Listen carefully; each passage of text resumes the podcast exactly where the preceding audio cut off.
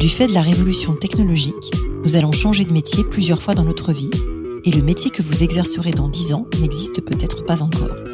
Je m'appelle Isabelle Rouen, je suis entrepreneur et fondatrice du cabinet de recrutement de dirigeants Colibri Talent.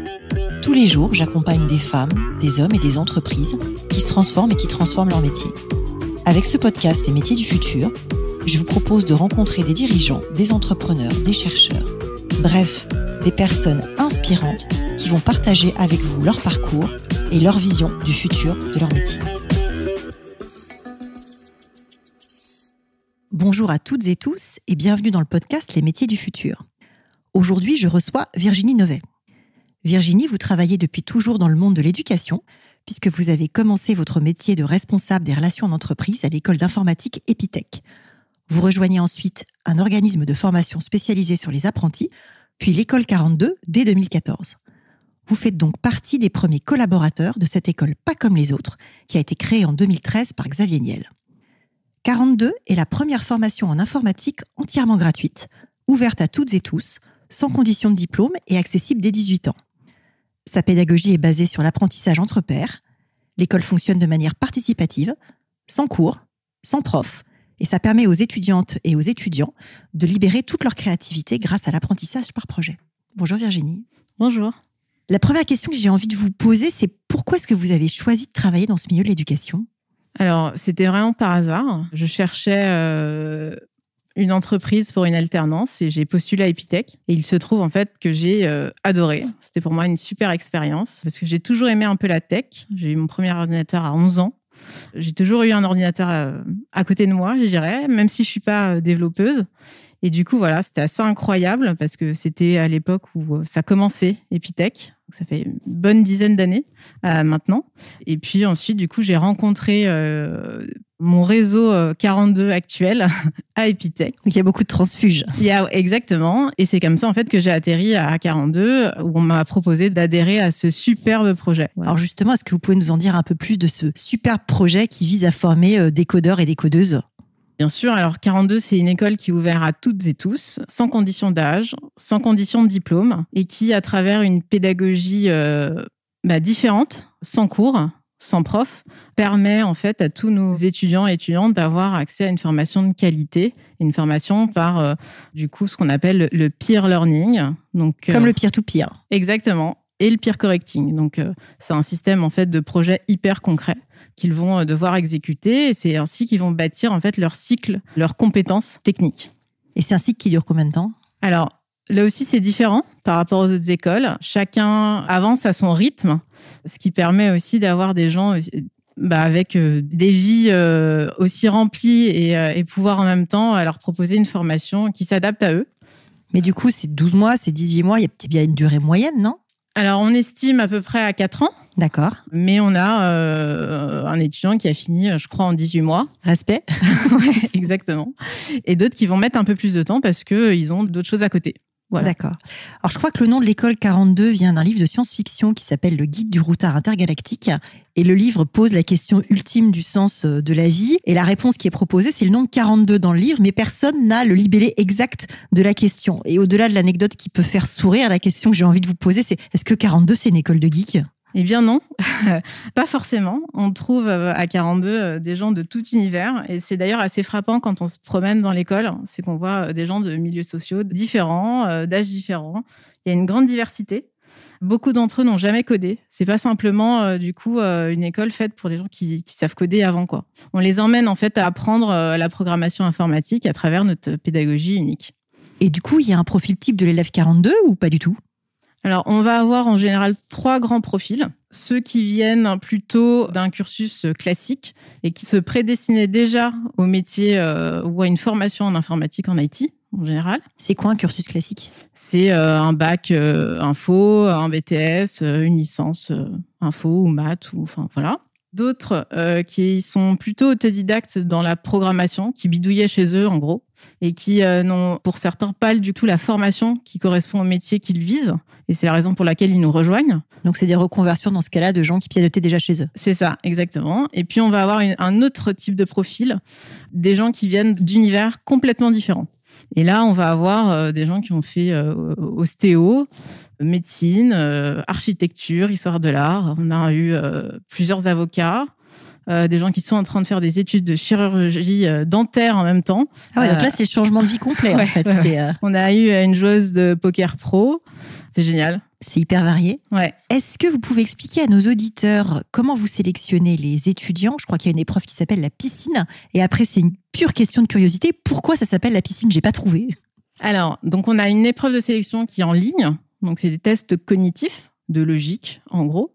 Euh, puis ensuite, la piscine. Donc, c'est quatre semaines sur place. Donc, c'est un peu le test emblématique euh, de notre formation qui, euh, du coup, permet aux candidats et aux candidates d'avoir un aperçu de ce que sont nos méthodes pédagogiques. Donc, le peer learning, le peer correcting. Et on appelle ça la piscine parce que c'est aussi rentrer dans le bain et essayer de se jeter à l'eau sans avoir codé avant et de tenter l'aventure, quoi. Il faut coder quoi pendant ces quatre semaines? On leur demande de faire quoi? En fait, il y a toute une série de tests techniques qui permet de vérifier entre guillemets leurs compétences techniques. Mhm. On les met aussi un petit peu à l'épreuve pour euh, tout ce qui va être un peu plus sur les soft skills, de voir comment ça se passe en groupe, euh, si ça se passe bien ou pas, si notamment ou pas. voilà et notamment lors de lors de correction. Mais ce qui est intéressant pour eux, c'est vraiment de se dire est-ce que ces méthodes pédagogiques qui sont euh, très différentes de ce qu'on peut voir ailleurs vont correspondre à ces étudiants, futurs étudiants? D'accord, c'est hyper novateur en fait comme méthode de sélection, l'espèce de grand bain qui amène derrière à voir comment ça va être en vrai une fois qu'on sera dans l'école. Voilà, on a beaucoup de demandes de candidatures, à peu près 20 000 par an. Ah oui, et c'est quoi le taux de réussite du coup? Il y a combien d'élèves par an? Alors là, en temps de Covid, on a dû réduire drastiquement la jauge, malheureusement bien qu'on ait toujours beaucoup de demandes de candidatures, on peut pas faire les piscines dans, le, dans les mêmes conditions, quoi, évidemment. Donc, on a à peu près euh, un tiers euh, de capacité. D'accord. Donc, voilà. Vous avez fait un gros travail pour améliorer la mixité au sein de l'école. Je crois qu'on partait de 5% de femmes il y a 3-4 euh, ans et aujourd'hui, la dernière piscine était quasiment à parité. Moi, j'ai très envie de vous entendre sur la façon dont vous en êtes arrivé là pour attirer plus de femmes vers les métiers de codeuse. Alors, tout d'abord, je pense que euh, l'arrivée de Sophie Vigée, euh, c'est un message fort sur une école, euh, c'est vrai, d'une population plutôt masculine à la base. Donc avoir une directrice générale très féministe qui vient de l'épithèque justement et qui incarne ça. Voilà, donc ça, je pense que ça nous a énormément aidé. Ensuite, on a mis en place une politique euh, ambitieuse, notamment sur ces questions de mixité. On a fait euh, tout un tas d'aménagements, on a fait beaucoup de communication interne, externe, et puis euh, on a développé tout ce qui est rôle modèle. On a essayé d'améliorer aussi nos étapes de sélection pour permettre à plus de femmes en fait de venir. Et puis, bah, c'est aussi un sujet, le sujet primordial de 42 on ne peut pas en fait se priver de 50% euh, euh, de la population dans le domaine de, l'informatique, quoi. Par rapport en plus au nombre de demandes des entreprises qui recrutent, quoi. Tout à fait, parce que moi j'ai en tête qu'il y a aujourd'hui, euh, en 2021, 80 000 postes non pourvus en France dans l'économie numérique du fait d'un déficit de compétences. Pourtant, euh, l'école 42, elle existe depuis 2013 euh, et Xavier Niel, quand il l'a fondée, c'était justement pour répondre à cette pénurie de talents digitaux. Qu'est-ce qui vous inspire ce chiffre de 80 000 postes non, non pourvus? Déjà, je trouve que c'est des superbes opportunités pour tous nos étudiants et nos étudiantes qui nous rejoignent parce que c'est des nouveaux emplois, c'est l'assurance d'avoir une entreprise de n'importe quelle taille qui va euh, pouvoir les accueillir, parce que c'est aussi la force des métiers sur lesquels on, forme, c'est qu'ils sont euh, partout mhm. et c'est des métiers à forte valeur ajoutée. Donc euh, forcément, voilà, déjà c'est super pour tous nos étudiants et les étudiantes aujourd'hui. Ensuite, on sait que sur ces postes à pourvoir, en tout cas, on estime, d'après différentes recherches, qu'il y a presque plus de 85%, je crois, euh, de, ces postes qui ne sont pas encore créés. Donc, euh, Le chiffre exact, c'est un chiffre de l'Institut du Futur, qui est un think tank californien, qui dit qu'en fait, quand on est étudiant en ce moment, dans 85% des cas, le métier que vous effectuerez en 2030 n'existe pas encore. Donc effectivement, je vous rejoins, il y a une vraie opportunité. C'est une des raisons pour lesquelles moi j'ai créé ce podcast sur les métiers du futur et précédemment publié un bouquin. Ça part de ce chiffre-là. Et c'est vrai que c'est un océan d'opportunités pour beaucoup de monde. Après, ça pose la question de comment est-ce qu'on se prépare et comment est-ce qu'on se forme à un métier euh, qui n'existe pas encore. Voilà, et, c'est aussi, je pense, pour ça que euh, notre pédagogie est intéressante. C'est pas simplement venir apprendre une techno ou un langage, mhm. c'est venir apprendre par soi-même et sans cesse en fait s'adapter à ces changements, quoi. Donc du coup, effectivement, il y a quelque chose qui est très centré autour des soft skills et de la capacité d'apprendre à apprendre. Exactement. L'école du futur, pour vous, c'est une école sans prof? Alors non, je pense pas. Je pense qu'il faut de tout. En tout cas, dans nos métiers, on sait que ça marche bien chez les développeurs parce que d'ailleurs, on a vu que de très grands euh, développeurs, notamment américains, n'ont pas fait euh, d'études forcément ou pas eu de prof et ont pu faire euh, des choses fantastiques. Qui se sont formés sur le tas. Exactement. Je pense qu'il faut tout. je pense aussi que ça convient pas à tout le monde de ne pas avoir de prof. Mm-hmm. Donc, et puis, ce qui est intéressant dans les entreprises, et ce que me disent mes partenaires entreprises, c'est d'avoir des gens qui viennent d'univers différents, aussi bien de milieux sociaux comme on peut voir à 42, mais aussi bah, de métiers, quoi. De mixer euh, les grandes écoles, euh, les gens de 42 et, d'autres. Et du coup, ça consiste en quoi votre métier concrètement de responsable relations entreprises à l'école 42 Vous faites quoi toute la journée? Alors, euh, je suis en contact avec les entreprises et les étudiants. Donc les entreprises, pour expliquer euh, vraiment de l'intérieur ce qu'est notre modèle, mhm. notre pédagogie en profondeur, parce que souvent on nous connaît, mais c'est vrai que le détail de comment ça se passe et tout notre système pédagogique n'est pas connu ou est connu en surface. Donc c'est vraiment bien expliqué. Expliquer du coup euh, bah, quel type de profil elles vont retrouver chez nous. Mhm. Et pour les étudiants, c'est aussi s'assurer que euh, ils vont avoir des entreprises qui correspondent à leurs attentes qui proposent des métiers qui vont leur convenir. Quoi. Vous faites le matching entre les deux, en fait. Voilà, je fais ça, ouais. C'est quoi le modèle économique de l'école 42 alors, on est euh, financé presque en intégralité par euh, Xavier Niel sur ses fonds propres. Et puis après, on développe d'autres sources de financement qui sont principalement liées aux entreprises partenaires, donc taxes d'apprentissage, contrats d'apprentissage, etc. Les grands, les grands classiques. Ouais. Je crois que l'école 42 a maintenant une trentaine de campus à l'étranger. Vous êtes présent du Brésil au Japon. Et je me posais la question, est-ce que 42 maintenant c'est une marque euh, internationale? Vous allez devenir Fortitou ou comment ça se passe? Alors aujourd'hui, on a 34 campus dans 22 pays.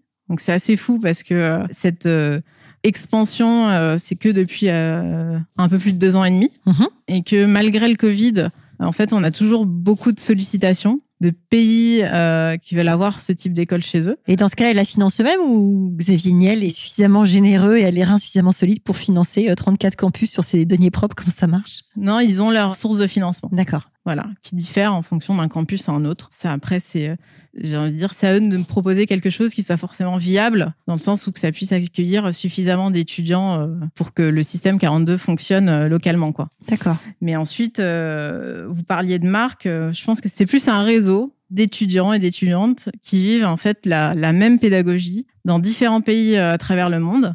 Aujourd'hui, euh, je crois qu'on a plus de 12 000 étudiants dans le monde entier. Donc 12 000 alumni, c'est colossal. Ouais, ouais, c'est, assez fou. Alors, c'est 12 000 étudiants en même temps ou c'est 12 000 étudiants et anciens? C'est 12 000 étudiants en même temps. D'accord. Qui font euh, du coup cette formation. Et à Paris, il y a combien d'étudiants en ce moment? À peu près 4 000. À peu près 4 000. Voilà. Puis d'ici 2025, euh, on sera, on sera à plus de 20 000 étudiants et étudiantes dans le monde entier. 20 000 étudiantes par an, étudiants par an, c'est colossal. Ouais, c'est génial, surtout de dire que toutes ces écoles, elles sont gratuites, elles sont ouvertes à tous et à toutes sans condition d'âge et de diplôme. Voilà, c'est plutôt, ouais, comme je disais, un, réseau d'écoles euh, bienveillant qui veulent former des développeurs euh, différents culturellement.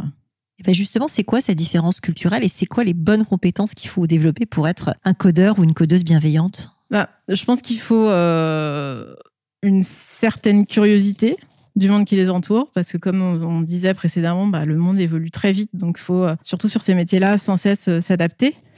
Il faut faire preuve du coup bah, suffisamment d'autonomie bah, pour pouvoir aller chercher les jobs de demain, les technos de demain et être toujours à la pointe en fait de ce que demandent les recruteurs. Il y a aussi beaucoup de, je pense, d'humilité je pense qu'un bon développeur, c'est quelqu'un de humble.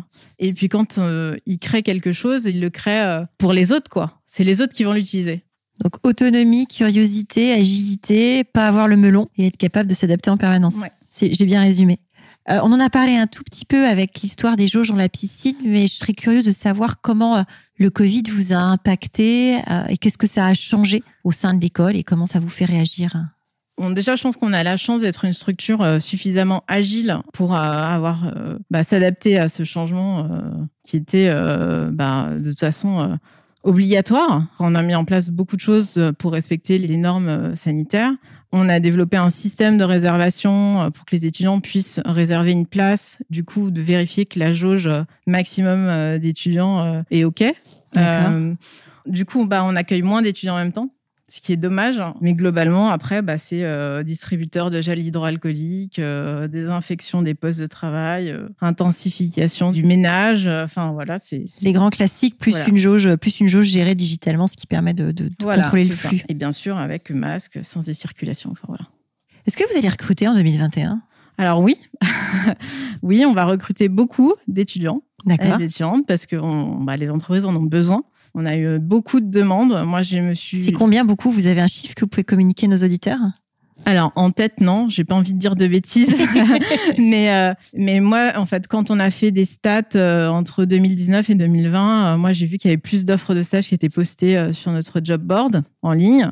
Je me suis aussi aperçu qu'il y avait beaucoup de demandes de secteurs non tech euh, qui venait parce que je pense que le Covid a fait aussi beaucoup réagir euh, sur euh, bah, tout ce qui est numérique, sur changer justement. Digitaliser, mettre à distance. Exactement. Ce qui est intéressant parce que du coup, le Covid devient quelque part un accélérateur de la tendance à la dématérialisation dans le, dans le bon sens. Donc, ça a un impact ouais. positif pour une fois. Ouais, ouais, ouais, non, c'est chouette, surtout pour les étudiants, parce que du coup, ils ont plus d'opportunités euh, pour eux. Tant mieux.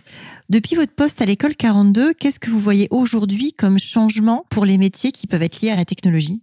Alors moi je trouve que déjà depuis euh, allez, un, peu, un peu moins de dix ans, il y a plein de nouveaux métiers. Tout le monde parle d'intelligence artificielle, de euh, cybersécurité, de data, de DevOps. Donc ça fait, je pense, émerger plein de nouveaux métiers il y a des explosions de demandes euh, sur ces euh, grands euh, secteurs. Donc, expert en intelligence artificielle, développeur, data scientist, data analyst. C'est ça les usual suspects.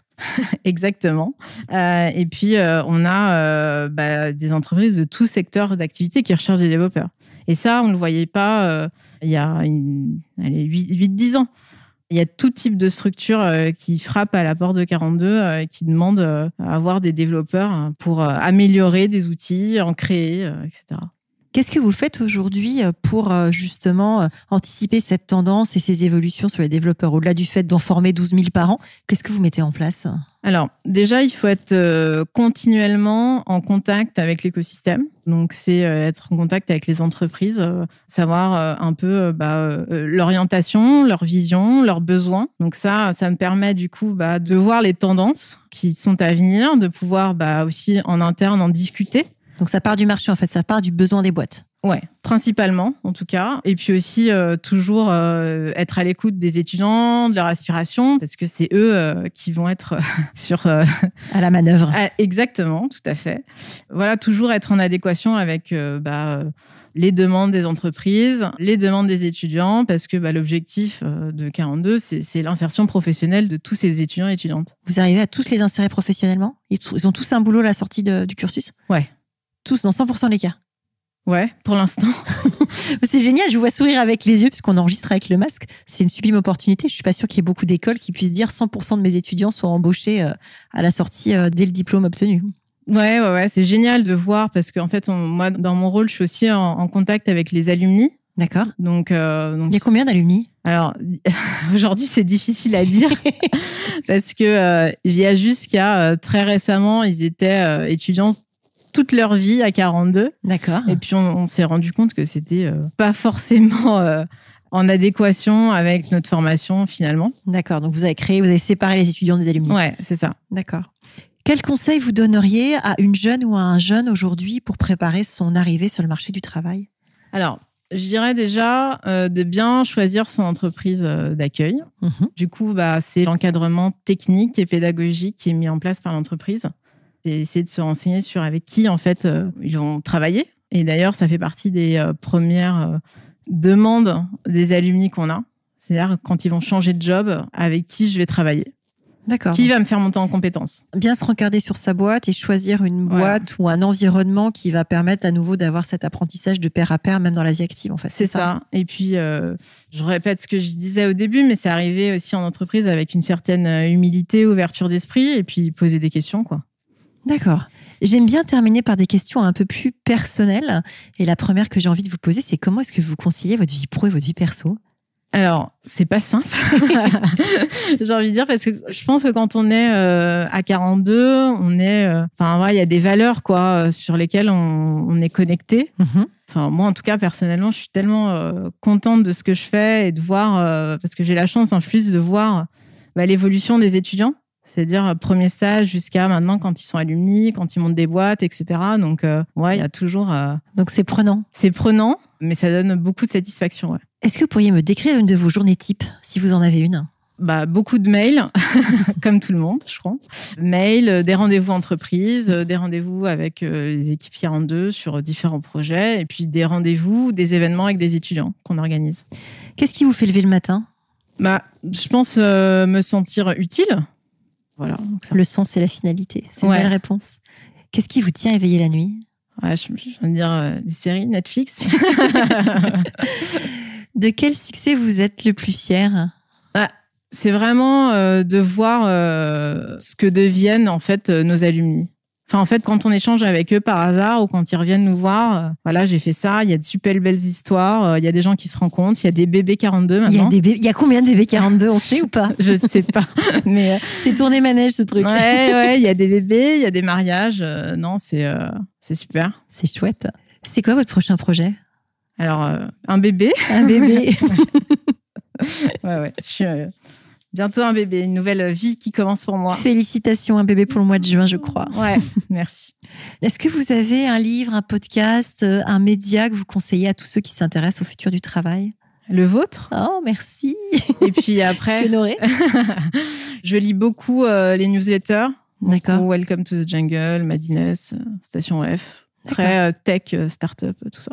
Si nos auditeurs veulent vous contacter, c'est quoi le meilleur moyen? LinkedIn, LinkedIn. Virginie Novet. Ok, moi, je mettrai ça dans les notes du podcast. Merci beaucoup Virginie pour cet Merci échange. à vous Isabelle. À bientôt. À Prenez soin bientôt. de vous.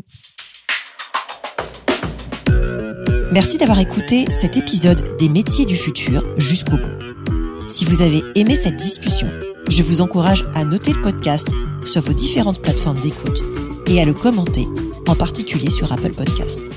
Cela nous aide grandement à progresser en termes d'audience. N'hésitez pas à me faire part de vos commentaires ou à me suggérer de nouveaux invités en me contactant par mail ou via LinkedIn. Prenez soin de vous et à très bientôt.